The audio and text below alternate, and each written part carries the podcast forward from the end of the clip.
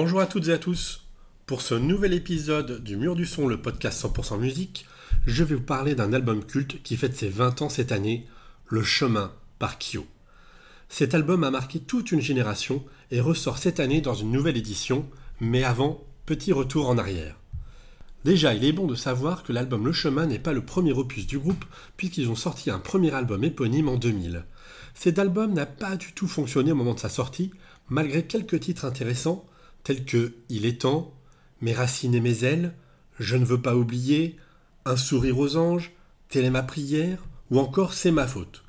Je l'avais découvert à l'époque et je trouvais que c'était un bon petit album d'un groupe de rock composé d'ados. Il est naïf, simple, mais montre déjà l'importance de la mélodie pour le groupe et pour son leader Benoît Poer. Cet album leur a permis de découvrir le métier, le studio et aussi de faire la première partie de David Hallyday. Comme je le disais tout à l'heure, l'album ne rencontre pas le succès et ne commencera à se vendre qu'à partir de l'immense succès du groupe. Pour un artiste signé en maison de disques qui ne rencontre pas le succès avec son premier album, le second opus est carrément déterminant.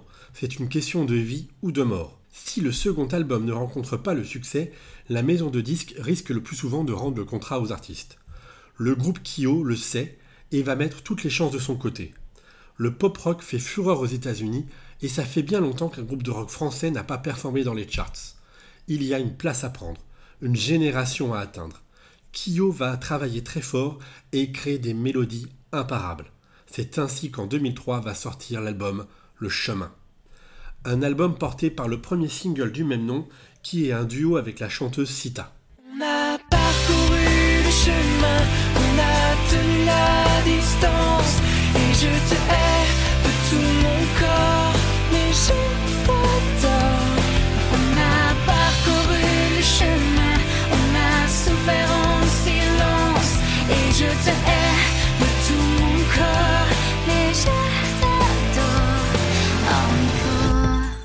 Sita est une artiste néerlandaise issue de l'équivalent de la Star Academy, appelée Star Maker, qui cartonne en ce début des années 2000. Le chemin devient un tube grâce à son matraquage en radio, RTL2 et Énergie en tête. Le sublime clip tourne en boucle sur les chaînes musicales. Le groupe tient son premier gros tube.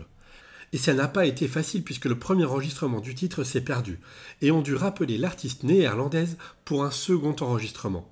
Les paroles, la musique, le look du groupe touchent toute une génération, la génération pop-rock des années 2000.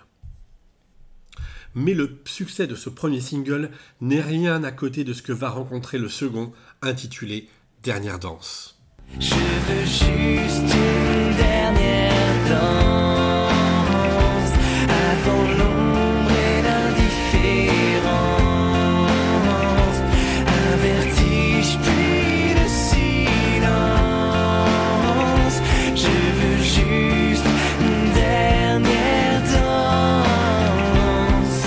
Petite anecdote, le titre devait s'appeler Une dernière danse au départ, mais il n'y avait pas assez de place sur la pochette. Ce titre va rencontrer un succès foudroyant et va toucher toutes les générations grâce à sa mélodie imparable. Une grande chanson de variété française. L'album s'écoule comme des petits pains. Les singles et les succès vont s'enchaîner pour le groupe et cet album. Tout envoyé en l'air.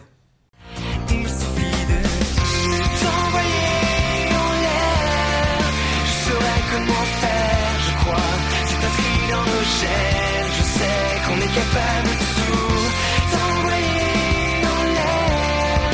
Sans regard en arrière, et c'est le moins que l'on puisse faire. Je cours. Et son clip avec le petit garçon et son suite rouge. Faudra que je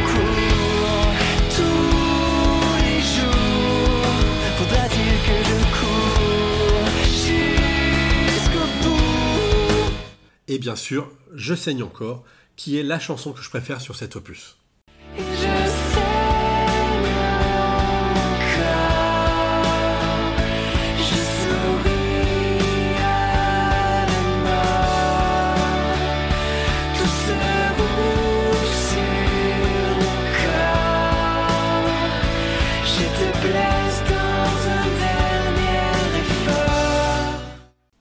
Rien ne résiste à Kyo. Plus d'un million de ventes, des Energy Music Awards, des victoires de la musique. La tournée qui accompagne l'album est un carton, un DVD intitulé Kiosphère est également publié à l'époque. Sur l'album, d'autres bons titres qui ne seront jamais exploités sont tout aussi bons que les singles, tels que Comment te dire, Je te vends mon âme ou encore Pardonner. Il y a des albums comme ça où tout est bon. Le groupe jouait sa survie et il va devenir une référence, un porte-parole de toute une génération. Peut-être un peu lourd à porter pour ces quatre jeunes adultes, ils ne retrouveront jamais le même succès dans la suite de leur carrière, même si je trouve que l'album suivant, 300 lésions, est un excellent album. Pour ce troisième album, le groupe a voulu se redonner une image un peu plus rock que variété. Il faut dire que dans certains festivals, le groupe se fait huer. Je me souviens avoir entendu cette histoire lors du Furia Sound Festival à Cergy. Le groupe s'était fait huer par la foule qui voyait en eux des imposteurs plus variétoches que rock. Pour se donner une nouvelle image, le groupe va s'entourer de l'artiste Mark Maggiori qui va s'occuper de leur image et de leurs clips. Mark étant le leader d'un groupe de métal, Plimo, dont le titre le plus connu est Mode Addiction. C'était Kyo en version métal.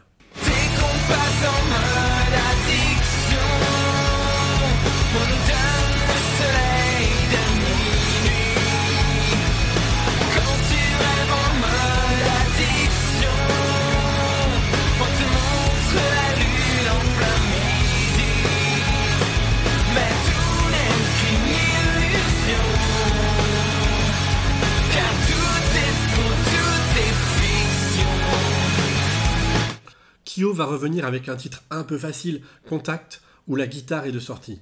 Mais de vraies bonnes chansons figurent aussi sur cet opus, comme Qui je suis, Dans ma chair, et un titre que j'adore, Ce soir. Le climax dans ce titre est parfait.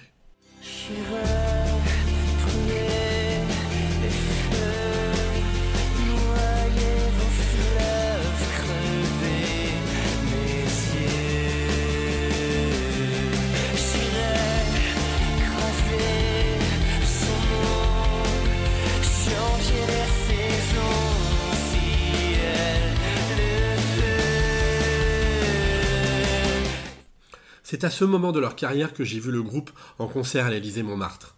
J'avais passé un vrai bon moment. L'album va continuer d'ouvrir les portes à Kyo et à son leader Benoît, qui va devenir un auteur-compositeur reconnu dans la profession. Il va écrire pour des artistes comme Amel Bent, Jennifer, Thierry Amiel, les comédies musicales comme Le Roi Soleil. Mon essentiel, par exemple, c'est Kyo. Le groupe va même travailler pour Johnny, le but ultime d'un auteur oscillant entre le rock et la variété. Mais à mes yeux, le groupe va se tromper complètement sur ce défi. Kyo va offrir à Johnny un titre déjà écrit que le groupe interprète régulièrement en tournée. Ma religion dans son regard.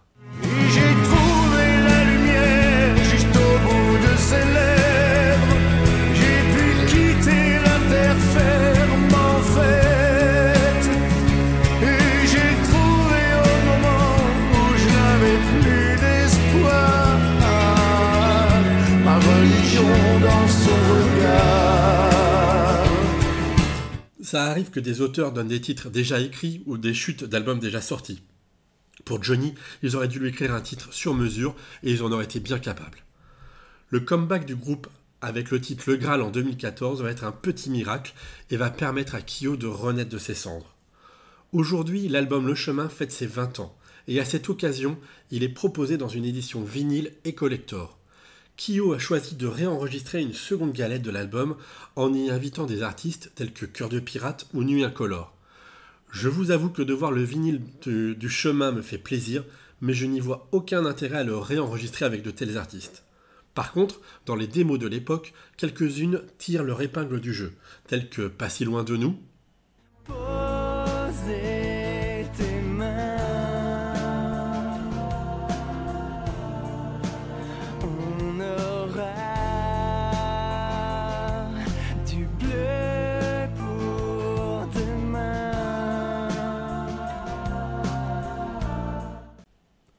ou encore Oublié. Pourquoi je me lève encore Si privé de mes sens, je suis qu'un corps oublié. Je n'ai rien d'autre au cœur de l'atome qu'un souvenir d'un autre monde. J'essaie d'oublier. Elles sont vraiment dans l'esprit de l'album du chemin et on sent bien que ce sont de vraies démos de l'époque. Le chemin est un album culte qui a marqué toute une génération, qui risque bien de se retrouver à applaudir le groupe à l'occasion de la tournée anniversaire. Kyo est toujours là. Pour Kyo, le chemin vers le succès été semé d'embûches, mais l'histoire de ses quatre potes de lycée, même si le batteur a quitté le groupe en 2018, est une très jolie histoire. Variété ou pop rock, on s'en fout au final. C'est bien aussi de ne pas rentrer les artistes dans des cases. Je leur souhaite de nous proposer en 2024 un nouvel album de très belle facture, car dans cette époque où tout est numérique, il y a toujours une place pour les mélodies de Benoît Power et de Kyo. Je vous dis à bientôt pour un nouvel épisode du Mur du Son, le podcast 100% musique. Ciao ciao